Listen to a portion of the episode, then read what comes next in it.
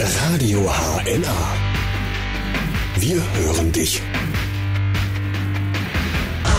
Auch so ein Klassiker. Dead or Alive, You Spin Me Right Round. Gleich haben wir noch was Aktuelles. Pink mit Try. Zehn Minuten nach zehn am Samstagvormittag. Und mein ehrgeiziges Ziel ist der Marathon 2014. Für dieses Jahr, also nächste Woche, ist ja der Kassel-Marathon, habe ich es nicht mehr geschafft. Aber nächstes Jahr will ich dabei sein.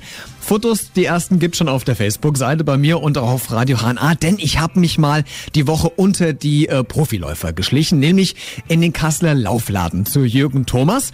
Der ist Filialleiter da vor Ort und ich wollte mir einmal so ähm, ein paar Infos geben, wie ich denn trainiere und äh, was für ein Outfit ich brauche, mal meinen passenden Schuh rausgesucht und äh, Jürgen mal ganz frech gefragt, Marathon 2014, das ist so mein Ziel. Ist das utopisch oder kann ich das irgendwie schaffen? Also wenn wir vom ganzen Marathon reden, äh, da kommt es dann schon drauf an, wo das Eingangsniveau liegt. Es gibt ja total unsportliche Leute, die in den letzten 20 Jahren Sport nur vom Sofa her kannten. Dann wird es in der Tat eng bis 2014 den Marathon zu laufen. Beim Halbmarathon hätte ich da weniger Bedenken. Das kann man innerhalb eines Jahres, wenn man nicht komplett unsportlich ist, nicht übermäßig übergewichtig ist, äh, durchaus schaffen. Gut, das ist ja bei mir definitiv nicht der Fall mit Übergewicht. Genau. Das Thema haben wir schon rum. Wie fange ich denn an zu trainieren? Also ist wirklich so einfach mal rein ins kalte Wasser, jeden Tag eine Stunde oder wie soll ich am besten anfangen? Ich habe ja wirklich seit drei Jahren nicht, gar nicht mehr gelaufen. Also jeden Tag eine Stunde als Einsteiger wäre der kürzeste Weg zum Orthopäden. Das würde ich so nicht empfehlen. Äh, ganz klar für einen Einsteiger, dessen Bewegungsapparat noch nicht ans Laufen gewöhnt ist, maximal jeden zweiten Tag zu laufen und sich dazwischen unbedingt immer einen Ruhetag zu gönnen. Ähm, dann der Einstieg ins Laufen an sich sollte äh, optimalerweise im Wechsel zwischen Gehen und Laufen geschehen. Ähm, man sollte sich schon einen festen Rhythmus vornehmen und nicht so lange laufen, bis es gar nicht mehr geht und man eine Gehpause einlegen muss, sondern eben wirklich schon so einplanen, fünf Minuten zu laufen und dann eine Minute oder meinetwegen zwei Minuten Gehpause zu machen. Okay, was, was gibst du als Tipp? Soll ich hier bei alleine laufen, in der Gruppe, zu zweit? Was ist vielleicht hinderlich? Was ist vielleicht optimal für einen, der anfängt? Die Gruppe kann positiv sein, schon allein aus Motivationsgründen, birgt aber immer die Gefahr, wenn der Leistungsstand sehr unterschiedlich ist, dass man sich an zu schnellen Leuten orientiert, äh, die einfach ein anderes Niveau haben. Ähm, deshalb, Gruppe ist toll, super. Man kann sich auch mal unterhalten. Man ist ein bisschen abgelenkt, vielleicht sogar von äh, dem körperlichen, äh, von, der, von den körperlichen Beschwerden des Laufens. Ähm, aber äh, es sollte dann eben eine homogene Gruppe sein, optimalerweise eben eine Anfängerlaufgruppe. Mit oder ohne Musik? Das ist ja auch mal so ein Thema. Manche haben ja so diese ähm, 180 Dezibel-Dinger da auf dem MP3. Da läuft man ja automatisch schneller. Ähm, würdest du eher sagen, am Anfang lieber ohne Musik, dass man seinen Rhythmus findet? Oder sollte man sich schon direkt irgendwie mit Musik, mit ordentlichem Motivationswumme da ähm, über den Berg helfen? Also auch da kann natürlich das Problem sein, dass eine äh, Musik, die zu sehr ins Mark geht, äh, einen zu einem Tempo hinreisen lässt, das man eigentlich gar nicht drauf hat. Ähm, das kann aber nur jeder selber für sich herausfinden. Ich persönlich bin eigentlich noch nie mit Musik gelaufen. Ähm, das hätte nämlich zur Folge, dass man die Vögel nicht mehr zwitschern hört und das könnte ich mir eigentlich nicht vorstellen als Läufer, der eben auch deshalb Läufer ist, weil es draußen stattfindet. Also ein bisschen Natur muss man ja schon mitbekommen dann auch. Ist zumindest meine Ansicht, aber da muss jeder so glücklich werden, äh, wie er es braucht und äh, man kann es probieren, sollte aber eben ähm, seine Musik so auswählen, dass sie ihn nicht übermäßig nach vorne peitscht und äh, er nach 20 Minuten eben nicht mehr kann. Okay, da hast du es eben schon angesprochen, Natur. Viele laufen ja auch draußen auf der Straße. Da frage ich mich, A, ist es überhaupt gesund, jetzt hier an der Hauptverkehrsstraße zu laufen, wenn ich die ganzen Abgase einatme? Und B, was ist für einen Anfänger besser? Weicher Untergrund, also Boden, Wald, Wiese, Schotterweg oder dann doch lieber die feste Straße? Also mal bezogen auf den Untergrund, äh, da macht es eindeutig die Abwechslung. Ähm, die Straße ist zwar natürlich deutlich härter, ähm, aber dafür relativ glatt und eben und birgt keine Stolperfallen. Ähm, das Gelände, wo eben genau diese Stolperfallen eventuell da sind, äh, hat aber den Vorteil, dass es so ein bisschen die Koordination und die Bewegungsfreudigkeit an sich schult, die Geschicklichkeit des Läufers. Und deshalb ähm, würde ich immer empfehlen, eine gesunde Mischung macht es aus äh, für einen, der zwei, dreimal die Woche trainiert. Der sollte sich seine Strecken äh, eben so aussuchen, dass alles mal dabei ist. Super. Und gleich klären wir mal A, das Outfit. Was brauche ich, um professionell mitlaufen zu können? Und natürlich ganz wichtig, der Schuh. Wir gehen gleich mal auf die Suche nach meinem, vielleicht auch Ihrem perfekten Laufschuh. Pink. Der Samstagvormittag. Um 20 nach 10 hier bei Radio HNA in der Frührevue.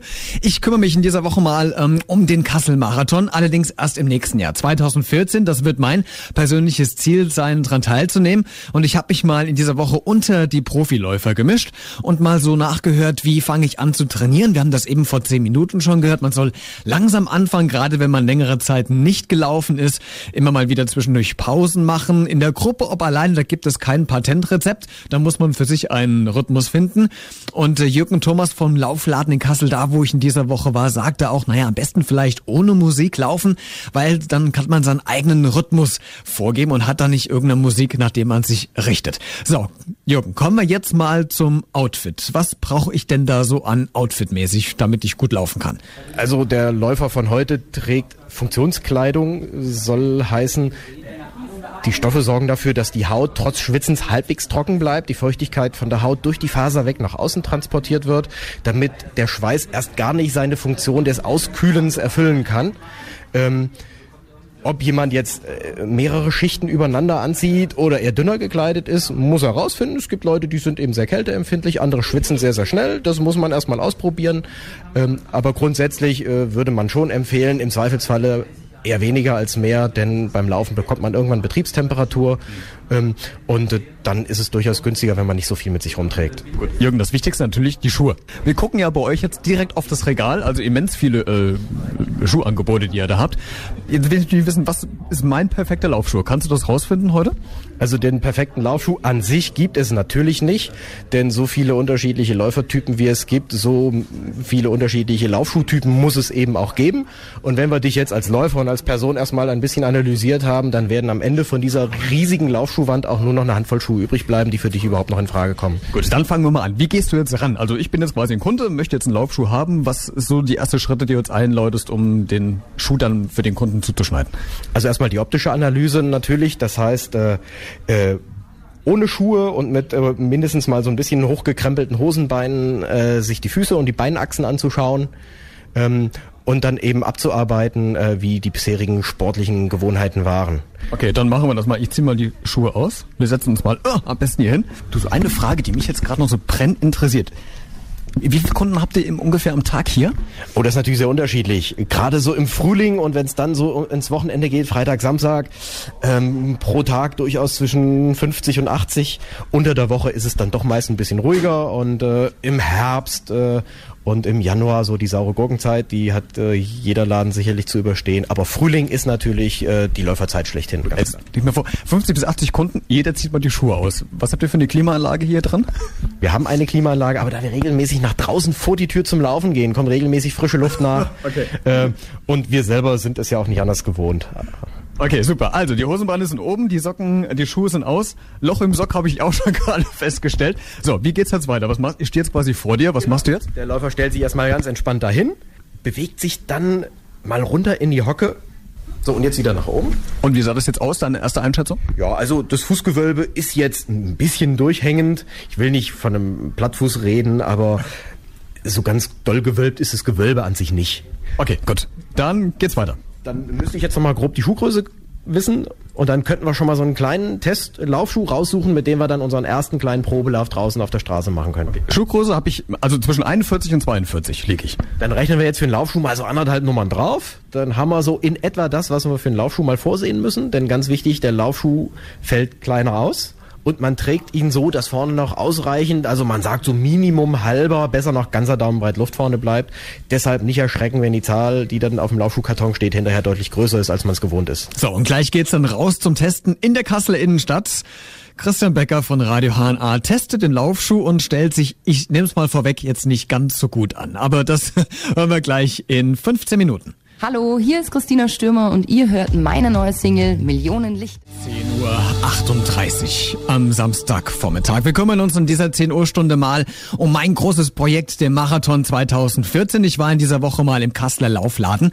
Bei Fachmännern habe ich mal beraten lassen, wie ich mit dem Training anfange. Also lieber kurze Einheiten, immer mal wieder Ruhepausen zwischendurch, wenn man wie ich schon länger nicht mehr gelaufen ist. Bei mir sind es mittlerweile drei Jahre. Wir haben uns gerade eben um den passenden Schuh gekümmert. Er fällt meistens ein optimaler Laufschuh ein bis zwei Nummern größer aus, wie man eigentlich hat. Man soll enge Socken anziehen, damit es nicht so scheuert im Schuh und dann ist man eigentlich schon gut gewappnet. Und damit man auch wirklich den richtigen Schuh hat, muss er auch getestet werden. Und wir gehen jetzt mal raus auf die Straße in die Kassel Innenstadt mit Jürgen Thomas vom Laufladen in Kassel, denn mit dem habe ich mal einen Probelauf gemacht. Also wir stehen jetzt hier direkt an der Straße. Wie lange laufe ich jetzt? Wohin? Und äh, was guckst du dir dabei genau jetzt an? Also sinnvoll ist es möglichst ohne großartige Kurven einzuschlagen, mal geradeaus zu laufen, 30, 35 Meter und dann wieder zurück.